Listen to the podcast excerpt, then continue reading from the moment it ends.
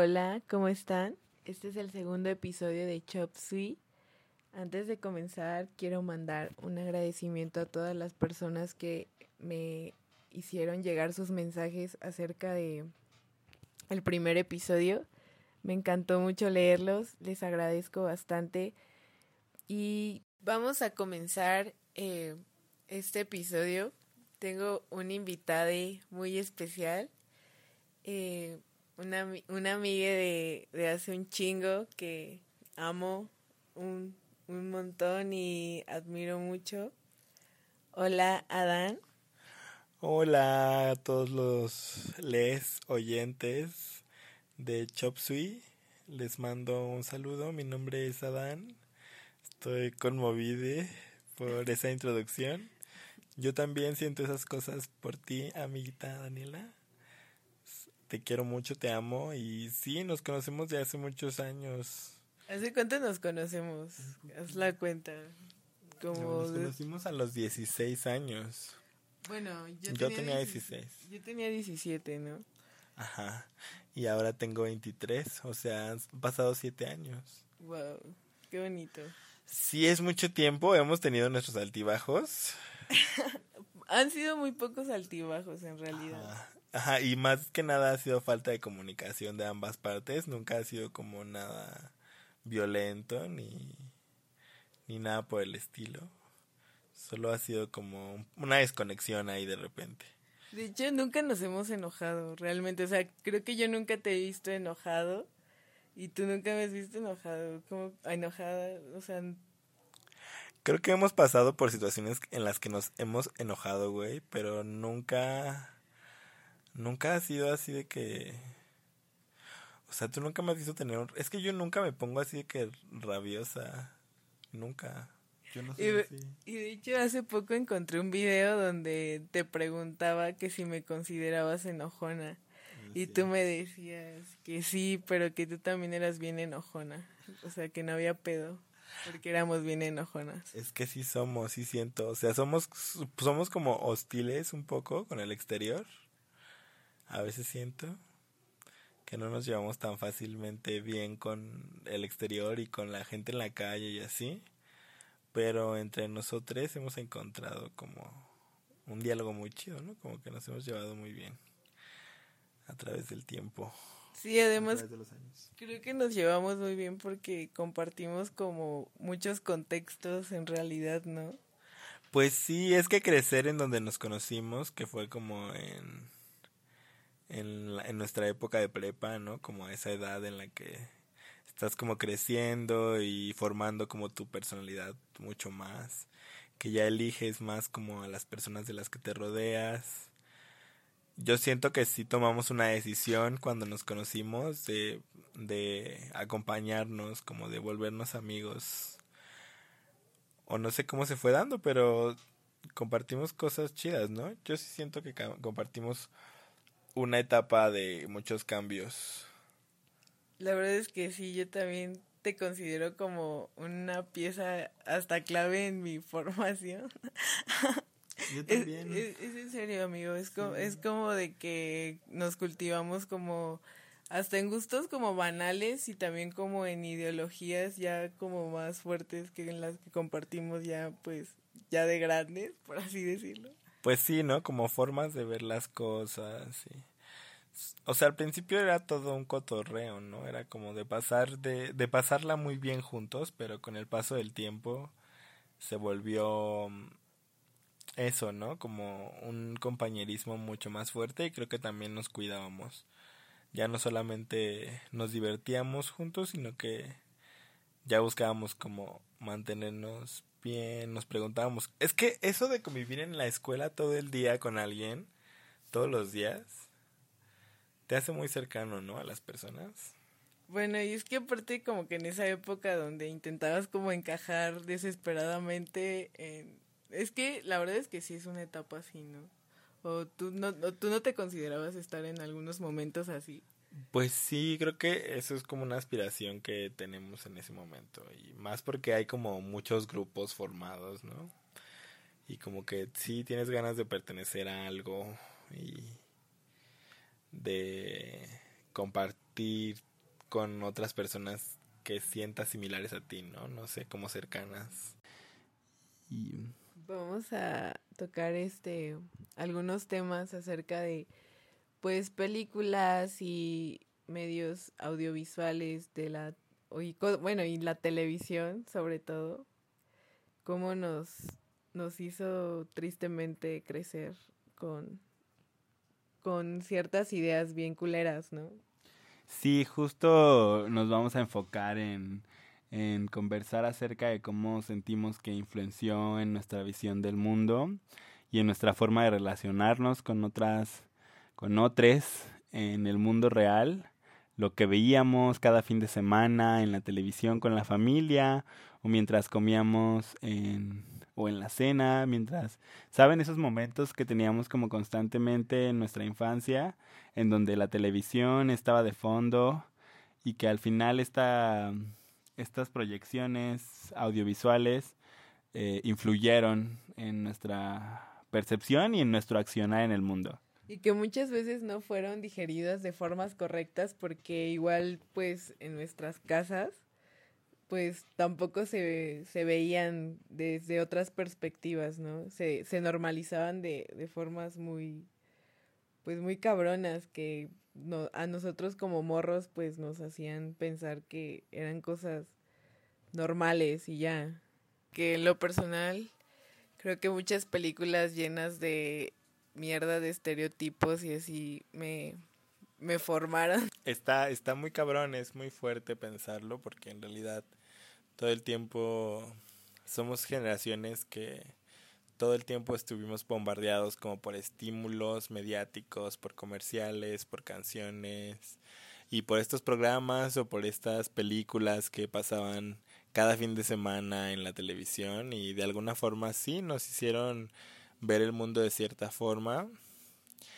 Es interesante hacerlo consciente, pues, o sea, llevarlo a ese nivel de conciencia de que sí nos ha cambiado y de que sí nos ha moldeado ciertas ideas, es como el primer paso para desaprenderlo, ¿no? Y también podemos incluso ver la película ya con este otro valor cinematográfico y disfrutarla, ¿no? Aunque creamos que forma parte de un motor ideológico, ¿no? Que reina a través de la media, no sé cómo explicarlo. Y se vuelven, bueno, se vuelven muy cagadas las películas cuando las ves desde esta otra perspectiva, ¿no? Como cosas que te parecían como muy geniales después son como de qué pedo, y esa, esa, esa mamada qué, o sea, hay cosas que antes como que para mí eran mi hit, era la morra de que le latía High School Musical eh, en mi infancia y pues esos, esas películas de Disney que estaban llenas de figuras como súper vacías que te hacían como que desear cosas que realmente no no tenían por qué ser, o sea, sí, justo son como estos valores que enaltecen aparte como una cultura en específico, ¿no? Que es esta cultura americana súper blanca, ¿no? y estos personajes estereotípicos que reproducen como el arquetipo de la chica nueva, que inadaptada, ¿no? Pero que está enamorada del más popular o de el más guapo de la escuela, ¿no? Y sí esta constante como de que uno está en búsqueda de una pareja romántica, incluso a tan temprana edad, ¿no? Porque, güey, es una película sobre high school, o sea, son como chicos de secundaria, preparatoria se supone que esas películas son como para un público de 14 años, ¿no? O sea, menores de edad que están como en, en este mood de, de querer enamorarse y pensar que enamorarse es lo máximo, ¿no? Sí, claro. Aparte de quién se quiere enamorar, ¿no? Porque siempre se retratan en estas películas como a diferentes sectores de la población estudiantil como para conectar con los adolescentes en diferentes niveles. Pero los que tienen éxito siempre son los personajes más estereotípicos.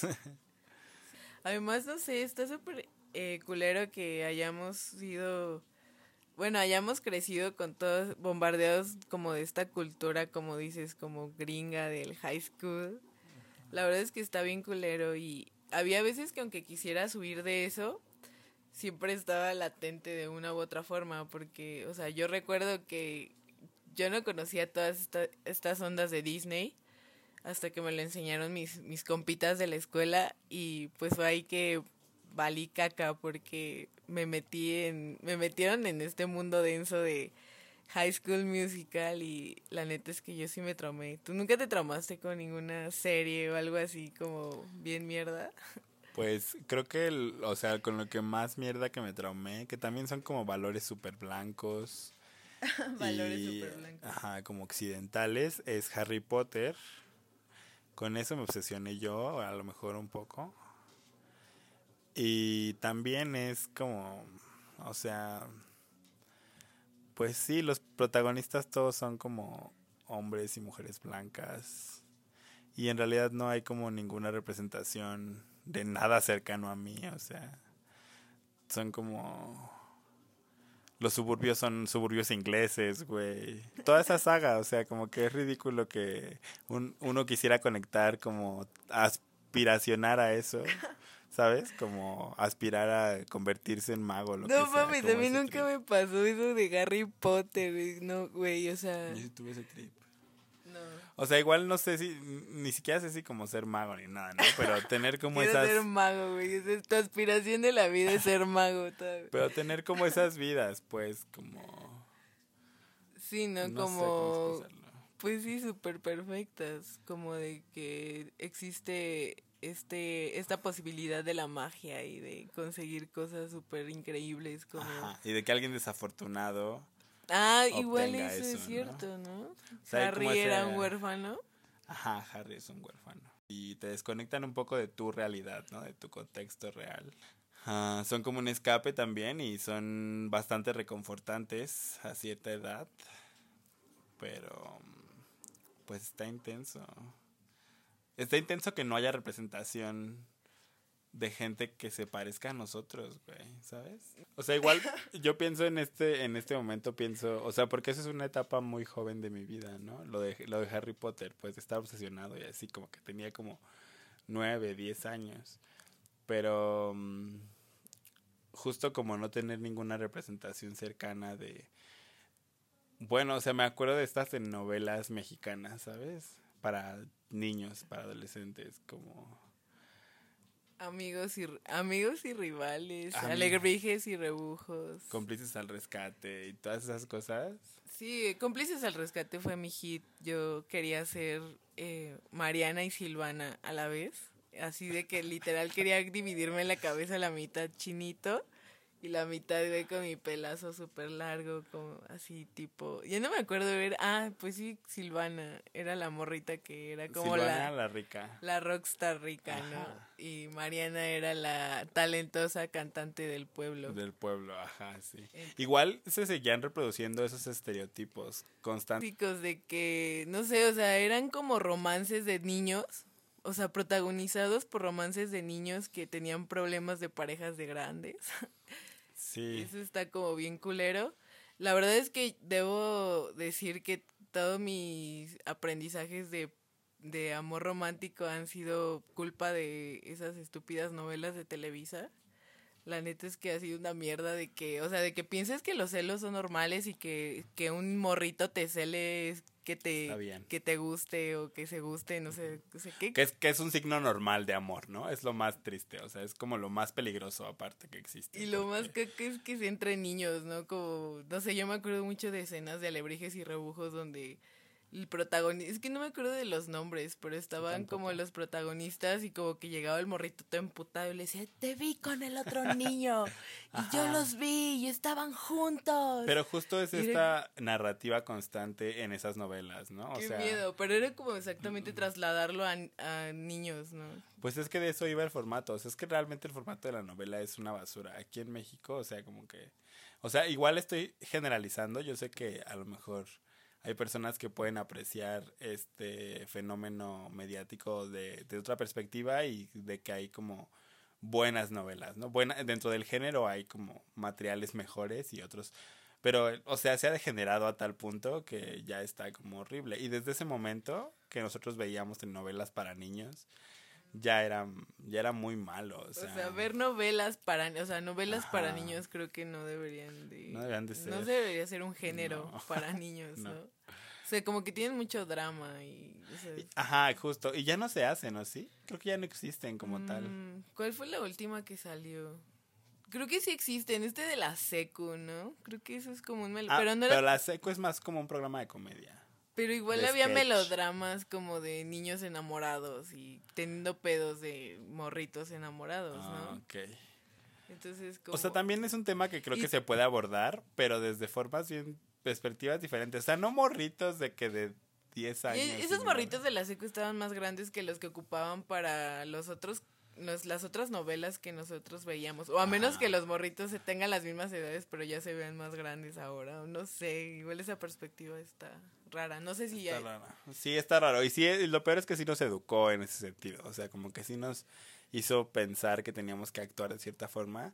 Y son como actitudes que nos llevaron a, a meternos en problemas como malos, ¿no? Como que dañaron nuestra salud emocional.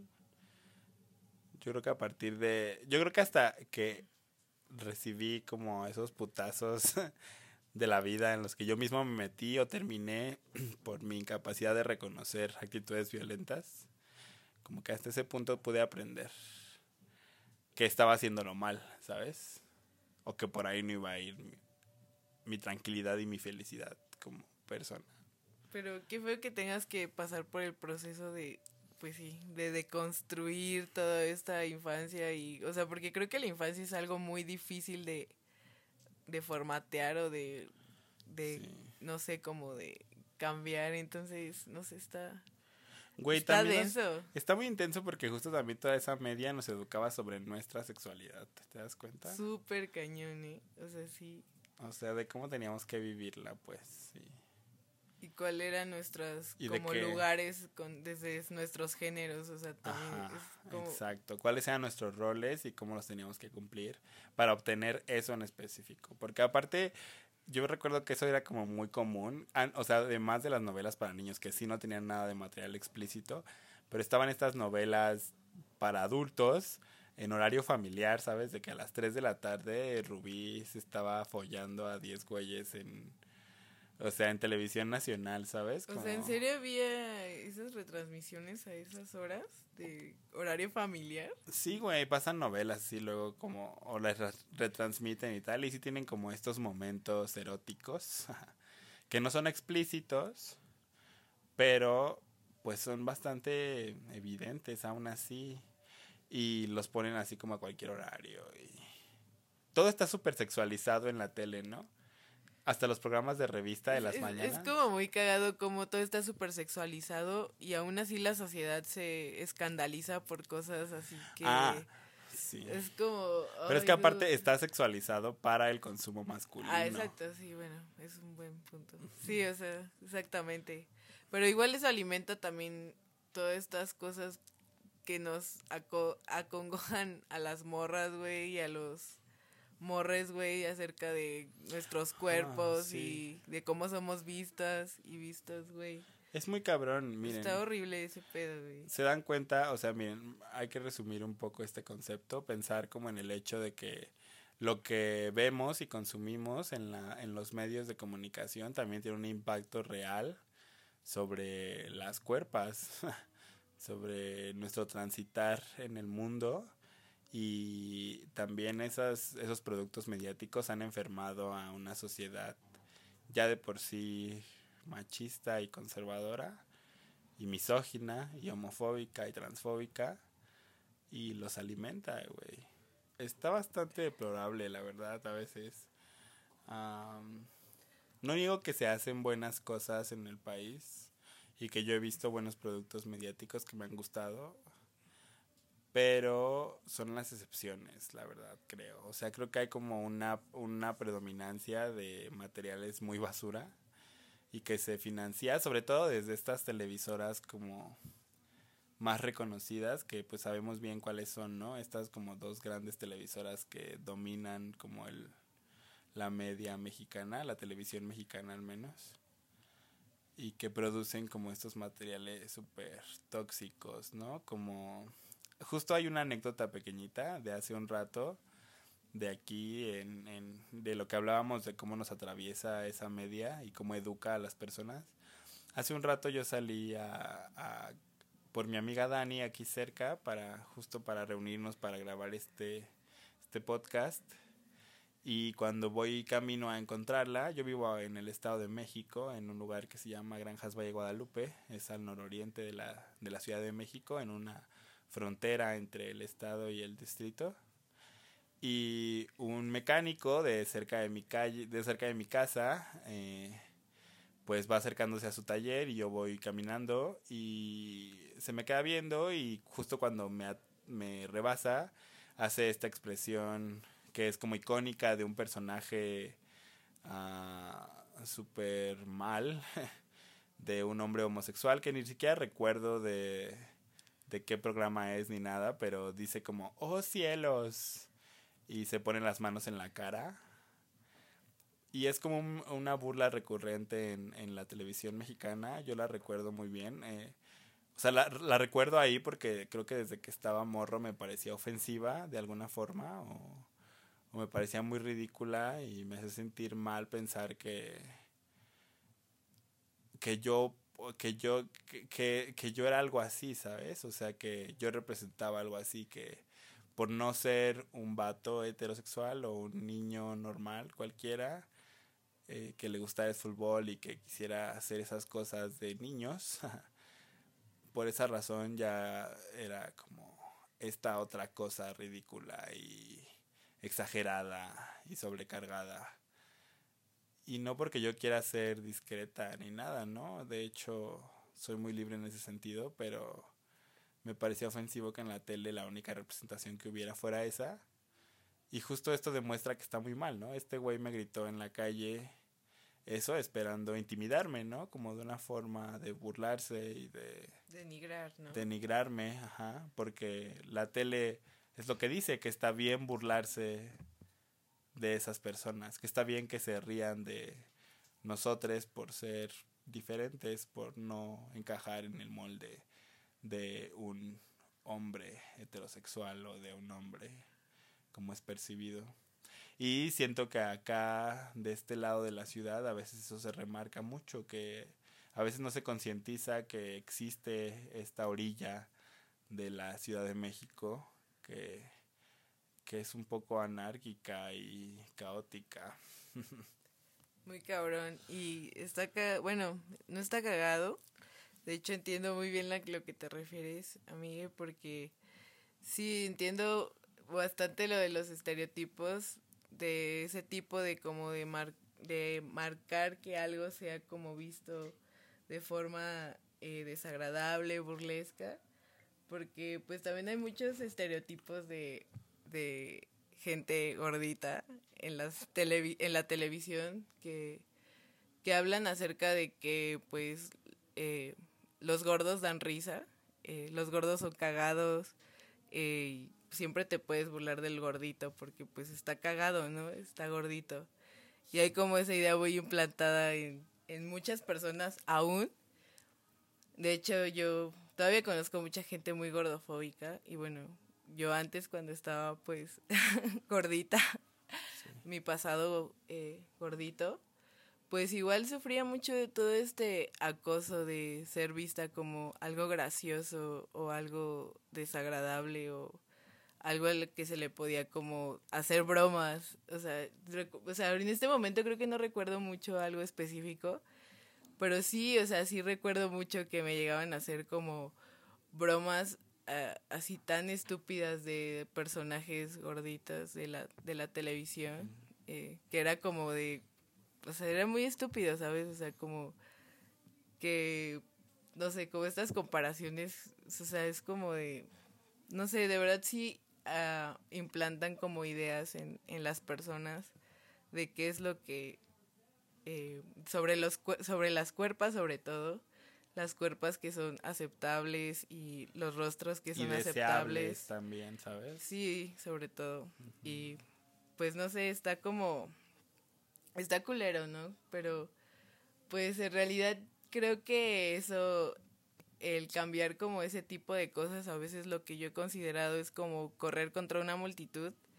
Y la verdad es que ya no me, o sea, como, bueno, en este momento está, está feo porque pues ya no recibo como todas esas burlas porque pues mi cuerpo ya entra más dentro de los rangos que son aceptables para la sociedad para que seas una persona eh, pues deseable o no sé, no graciosa por el simple hecho de ser. Entonces, pues ya no me aqueja tanto esto, eh, más que por el hecho de ser morra y tener igual que sufrir cierto tipo de cosas. Ahora por entrar en los estándares, que sigue siendo lo mismo, ¿no? Básicamente es igual de desagradable. Pero pues todo es por estas como, no sé, estas formas de, de vivir en, en las periferias que que están muy marcadas como por todo lo que se consume en lo que pues se tiene a la mano, ¿no? Porque en realidad no hay como mucha eh, cultura de, de cuidar lo que con de los contenidos que absorbemos, ¿no? Mm. Sí, pues es que en realidad como que cuántas personas crees que tengan este tipo de reflexiones acerca de ¿no? Y se normaliza esta, este tipo de violencia en los, ahora los medios representan no solo la televisión, ¿no? También ya es el internet, ¿no? Un, otro medio que, que aunque puede ser un espacio generador de redes entre personas que piensan igual o que comparten ideales o, o éticas acerca del consumo de los productos mediáticos, aún sigue habiendo mucha gente que, que consume esos otros productos más violentos o racistas o clasistas o misóginos o homofóbicos, etcétera, etcétera, etcétera, gordofóbicos, ¿no? Capacitistas, ¿no? Y, y, y esparce estos discursos disfrazados de humor, eh, pues un discurso de odio, ¿no? Al final creo que sí son discursos que afectan así o sea, que son históricamente violentos como con ciertos sectores de la población. Y que... O sea, Anita, que sí hay que estar muy pendejo como para creer que eso es un humor. El humor más sofisticado que existe ahora, ¿no? Sí, no sé, aparte... Eh, no, la verdad es que ya no he tenido tanto contacto con el humor de internet y de la tele porque...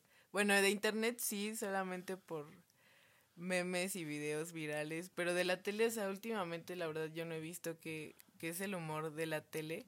Bueno, algún programa humorístico ahorita, como, no sé, La Hora Pico.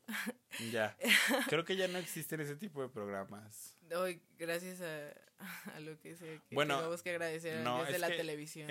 o sea, creo que sí sigue existiendo el formato en realidad, o sea, no sé. Porque hay, uno, hay un hombre que es también nefastísimo, no me acuerdo cómo se llama, sale en el 4, trabaja para esta televisora grandísima. Y, y es pésimo el güey, es igual hipersexualiza a las morras siempre y es como de sketches. Es pésimo, no me acuerdo cómo se llama. Desmadrugados o algo así se llama el programa. Ay, no, es, son es que todos los programas así son súper nefastos todos tienen algo de clasistas o de racistas. O de pinches homofóbicos o de pinches misóginos también, súper misóginos. Sexualizan todo, normalizan el acoso. También son estos, estos conductores no nos representan, ¿sabes? O sea, toda la televisión mexicana y estas grandes televisoras están plagadas de gente blanca, de de mexicanos blancos de clase media alta, de clase alta, white chicans, ajá, que tienen estas plataformas de expresión y de exposición, pero que tienen vidas bien alejadas de lo que es la vida de un chilango promedio, de alguien que vive en el estado y trabaja en el distrito, ¿no? De alguien que... O sea, no, no tienen ni idea, ellos viven en una burbuja de privilegios y no no concientizan. Por eso también se ha vuelto un meme, ¿no? La televisión mexicana, como que también esta generación siento que ahora la ve de forma irónica. Lo que yo te iba a decir era de que lo que he notado es que tristemente tampoco en las plataformas hay como contenidos tan chidos como al menos para la audiencia joven, ¿sabes? Creo que igual hay contenidos bien horribles que, que la gente joven consume aún así en otros lugares que pues no es la televisión. No significan tampoco que haya, o sea, sí hay más apertura quizá, pero también hay como más opciones para ver estos mismos contenidos horribles, pero en otros lados, como del stand de los besos, realmente, no, sé cómo se llama en inglés, no sabes cuál es esa, madre. es una madre super culera que igual es como tipo, pues, esta onda gringa del high school. como, sí, o sea, es como que otra vez regresar a estas películas ya en pleno 2020, o sea, creo que esperaríamos que hubiera contenidos más interesantes para los, pues para los chicos que y las chicas que están creciendo. Igual, sabes, a mí esto es una mención, o sea, no estamos recibiendo absolutamente ningún pago por de, tener estas menciones. Pero si quieren pagar a alguien por Pero si quiere patrocinarnos Netflix latino. Este, pero a mí la verdad me gustó muchísimo Sex Education. Ah, es un este es un programa que está en Netflix y es interesante como justo de eso para, o sea, justo me parece interesante para este tipo de audiencias de las que hablas ahorita, como de gente muy joven que está creciendo y teniendo como cambios y esta serie como que a pesar de que pues el elenco prácticamente son personas eh, blancas y los protagonistas son blancos y demás eh, sí creo que tiene como esta perspectiva de género un poquito mejor trabajada y más pulida y es un producto mediático que vale la pena que no es este totalmente una basura. Siento que hay cosas que se pueden rescatar. No, no me gusta mucho tampoco el contenido de Netflix porque siento que igual está plagado de estereotipos y de como remakes y un montón de cosas. Sí. son muy parecidas, la verdad. Sí, justo, sí, Netflix tampoco es nada muy bueno, la verdad. O sea, es como esta otra alternativa que se tiene para consumir y sobre todo para elegir lo que quieres ver, ¿no? Y creo que tienen programas que vale la pena, o sea, ver, que igual ya tú decides, como estas, estas series de comedia de las que hablábamos, como That 70 Shows y, ah, y ese tipo de cosas, ¿no? O sea, el punto es que puedes decidir si quieres ver tres horas seguidas de un mismo show y no tienes que chutarte como en la televisión pues todos los programas y los comerciales y todo lo que iba en medio.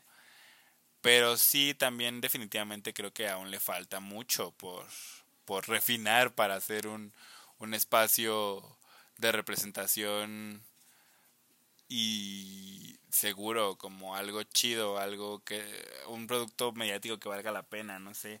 Igual algo que no necesariamente tiene que ser como todo políticamente, súper políticamente correcto, pero a lo que me refiero es que simplemente como romper como con ciertas narrativas que ya agotaron como los estereotipos, ¿no? Y los llevaron ya muy lejos.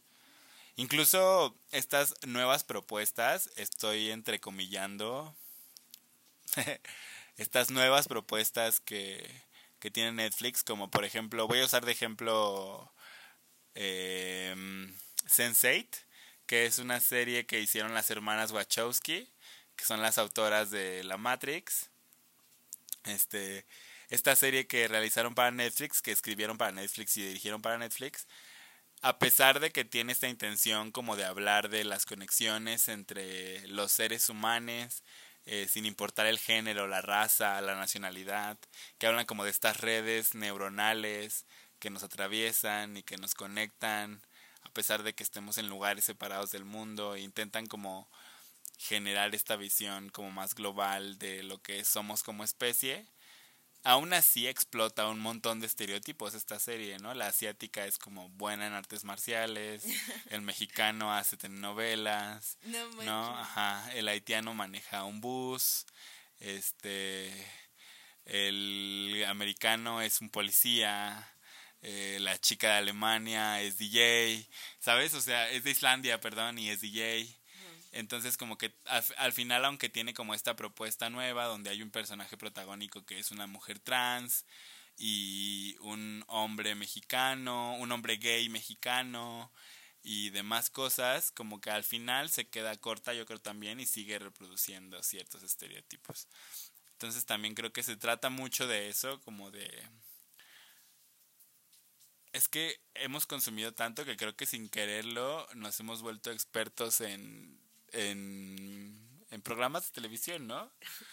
Hay propuestas de verdad como súper buenas, como que si nada más te quieres sentar a fritear un rato, y igual puedes como estar viendo algo cool, no sé, igual, apenas no tiene mucho que yo vi una serie en, en Amazon Prime que se llama Modern Love. Igual es, es, es muy buena. Yo me identifiqué mucho con Lexi, si alguien la ha visto. O sea, no soy bipolar ni nada, pero pues igual me hace sentir a veces como, bueno, nada más son como algunas recomendaciones que, que dimos, ojalá, ojalá fueran menciones pagadas.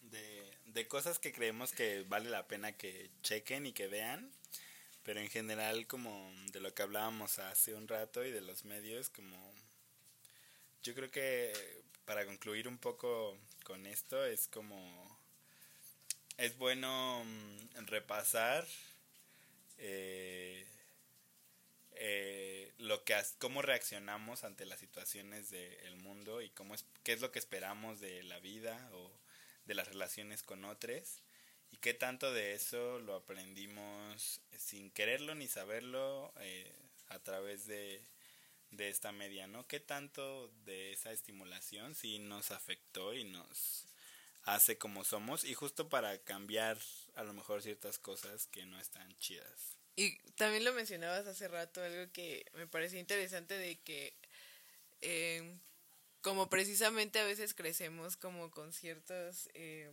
medios visuales todo el tiempo, como nuestra forma de entretenimiento y hasta de educación, eh, hay algunas veces que pues con, con el paso de los años volvemos a ver como estas, estos productos audiovisuales y de verdad nos parecen como bien cagados y bien, pues la neta como de, de hecho así como ya está de burla, no sé si te ha pasado que has visto algún programa que antes te parecía como súper cool y ahora lo ves y es como de, no mames, esto es una mamada. No sé, creo que pasó mucho con Chicas Pesadas.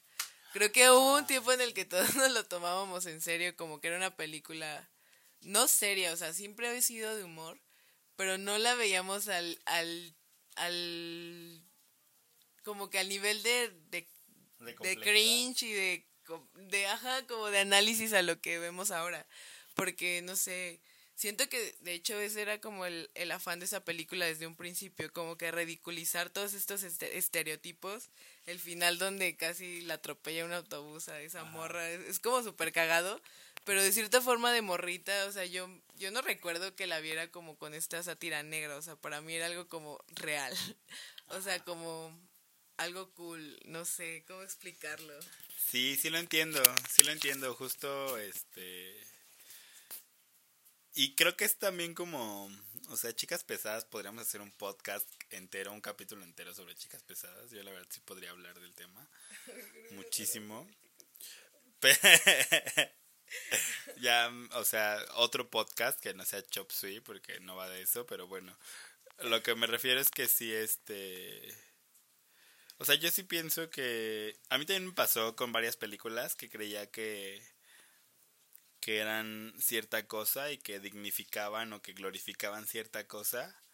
Y después, ya más grande de verlas, como que te das cuenta de que tal vez estaban burlando de eso mismo, ¿no? De lo que tú creías que glorificaban, ¿no?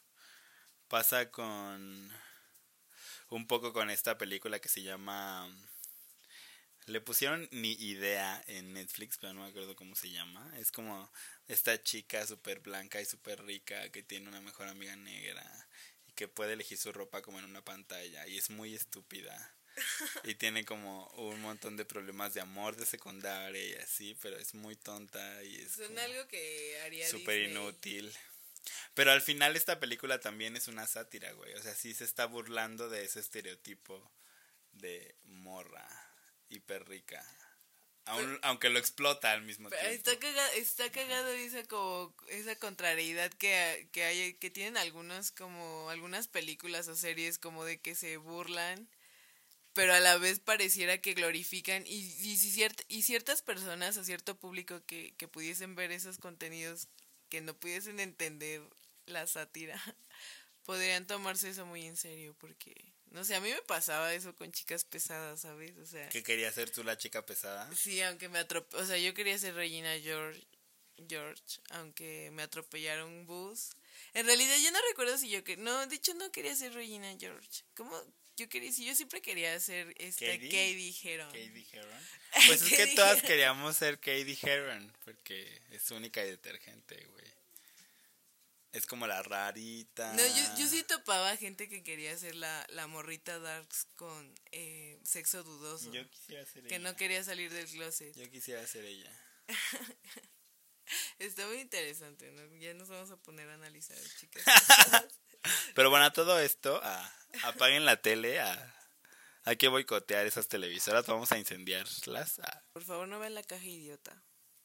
O bueno, si ven la caja idiota, pero sintonicen otros programas, por favor. Y ajá, hagan mucho, vean cosas nuevas, lean cosas nuevas, escuchen cosas nuevas. Manténganse no busquen lo que quieren escuchar y ver, no se dejen no dejen que les den todo ya digerido y que se los quieran ofrecer así como también está chido encontrar qué te gusta. Está chido también ver cosas que te incomoden y que no te hagan todo el tiempo como disfrutar de ver algo. Bueno, no sé, a mí me ha pasado mucho que, bueno, disfruto de ver cosas que me incomodan más de, de las que puedo sentir algún tipo de placer. No sé, es que es, quizá encuentro un placer en, en incomodarme al ver películas. No sé si te pasa a mí me pasa mucho que me gusta mucho el impacto visual y puedo ver muchas películas por solo su impacto visual porque soy muy visual pero a veces me parece que son tramas pésimas eso me pasa mucho no sé si algo parecido pero es que bueno es que a veces eh, pueden ser como o sea también incómodas narrativas incómodas, por ejemplo, que hablen de cosas muy reales o muy crudas, o documentales, por ejemplo. Me acuerdo mucho una vez que fuimos a la cineteca con eh, uno de nuestros mejores amigos, Víctor. Eh, y fuimos a ver un documental súper culero que hablaba de víctimas, y era muy fuerte, de víctimas y victimarios de pues del narcotráfico y de el crimen del, ajá, del crimen organizado en, en México. Y me acuerdo que pues Adán y yo estábamos súper pues conmovidos ahí, salimos así como shook. O sea, yo sí soy muy sensible a ese tipo de cosas. Creo que desde el momento uno que sabía que íbamos a ver eso ya estaba como en shook y súper sensible. Sí, bueno, igual a mí me parece un documento. Esta es otra recomendación no pagada, pero que vale muchísimo la pena. Ah, la verdad yo creo que es la que más vale la pena de todo lo que hemos mencionado hoy. Este se llama La Libertad del Diablo. Ajá, sí, es un, es un documentalista, ¿documentalista Sí. Un excelente documentalista mexicano, ha hecho varios trabajos sobre diferentes cosas, incluso tiene una también muy interesante sobre las pulcatas tradicionales y demás eh, eh, documentales. Eh, les fallo con el nombre porque soy una mamada de memoria. Pero el nombre, el título es La libertad del diablo y es increíble, es, es un es un testimonio vivo, es un documental de puros testimonios vivos de personas que se vieron involucradas directa, indirectamente, como víctimas, tanto como victimarios, dentro de lo que ya hablábamos, que es este narcoestado, como el crimen organizado y su correlación con los gobiernos, con los grupos policiales, con los grupos militares. Eh, y es como un, un montón de voces eh, sin rostro. Justo es súper interesante en ese sentido porque está muy bien manejado visualmente y sonoramente el documental. Como que todos los testimonios tienen el rostro cubierto, no ves facciones más que ves unos ojos, una boca y unos pequeños orificios para la nariz.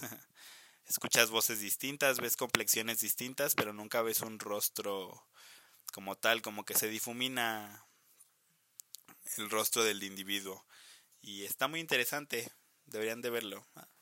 Exactamente eso que mencionas al final, Iba, de que pues no podría parecer como un documental como súper transgresor o de alto impacto porque no hay dramatización de testimonios en realidad ni nada, solamente son las personas con el rostro cubierto relatando, ¿no? Y creo que el sonido de la voz y de todo lo que te está narrando es como totalmente lo que te conmueve, entonces es, es como algo súper chido. El, aquí estoy viendo que se llama Everardo González, el documentalista.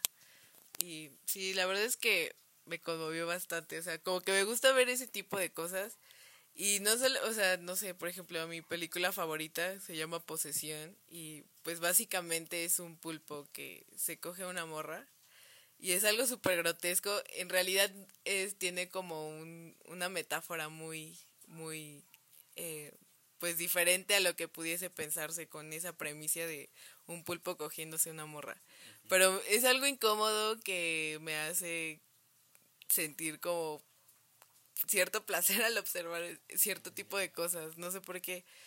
O sea, más bien sí sé por qué, o sea, es como el hecho de que te hace como salir de tu zona de confort por un momento y te hace como repensar ciertas cosas como de lo que es como agradable para la vista, porque creo que estamos súper bombardeados de puras cosas que son como bellas y agradables de cierta forma. Bueno, en cierto contexto, porque en México creo que pasan cosas muy desagradables, pero casi todos los medios como que quieren mostrar algo a veces como bello, liso, eh, positivo. cuerpos súper agradables, no sé. y a veces como que estos tipos de cosas visuales que a mí me agrada ver, pues presentan como una, no sé, cierta otra edad de cosas que pues te incomodan porque pues no estás como tan acostumbrado a como ver cierto tipo de cosas y eso me agrada un montón. Sí, es chido. Es chido. Y pues bueno, hemos llegado al final de este episodio número 2 de Chop Suey. Quiero agradecerle mucho, muchísimo a Dan por estar eh, en este episodio porque la verdad es que nos es muy difícil, nos fue muy difícil grabarlo porque pues somos muy dispersas y teníamos como muchas cosas que decir y pues eh, queríamos como no fritearnos y debrayarnos y intentamos hacer lo más eh, coherente y coercivo nuestro discurso en este capítulo y, y concentrarnos en, en algo que, que nos preocupaba y de lo que queríamos hablar pero justo estábamos con mil temas y pudimos haber hablado horas, pero pues obvio no van a escuchar un podcast de una hora y media, dos horas. Hubiéramos grabado un podcast de las ocho horas que hemos estado juntos. o sea, hubiera sido, pero hubiera estado muy cagado, la neta. Sí, hubiera, hubiera habido varias partes que se hubieran podido saltar sin problema. y pues muchas gracias por escuchar, por escuchar este espacio y escucharnos. Y nos vemos en el siguiente episodio. Bye.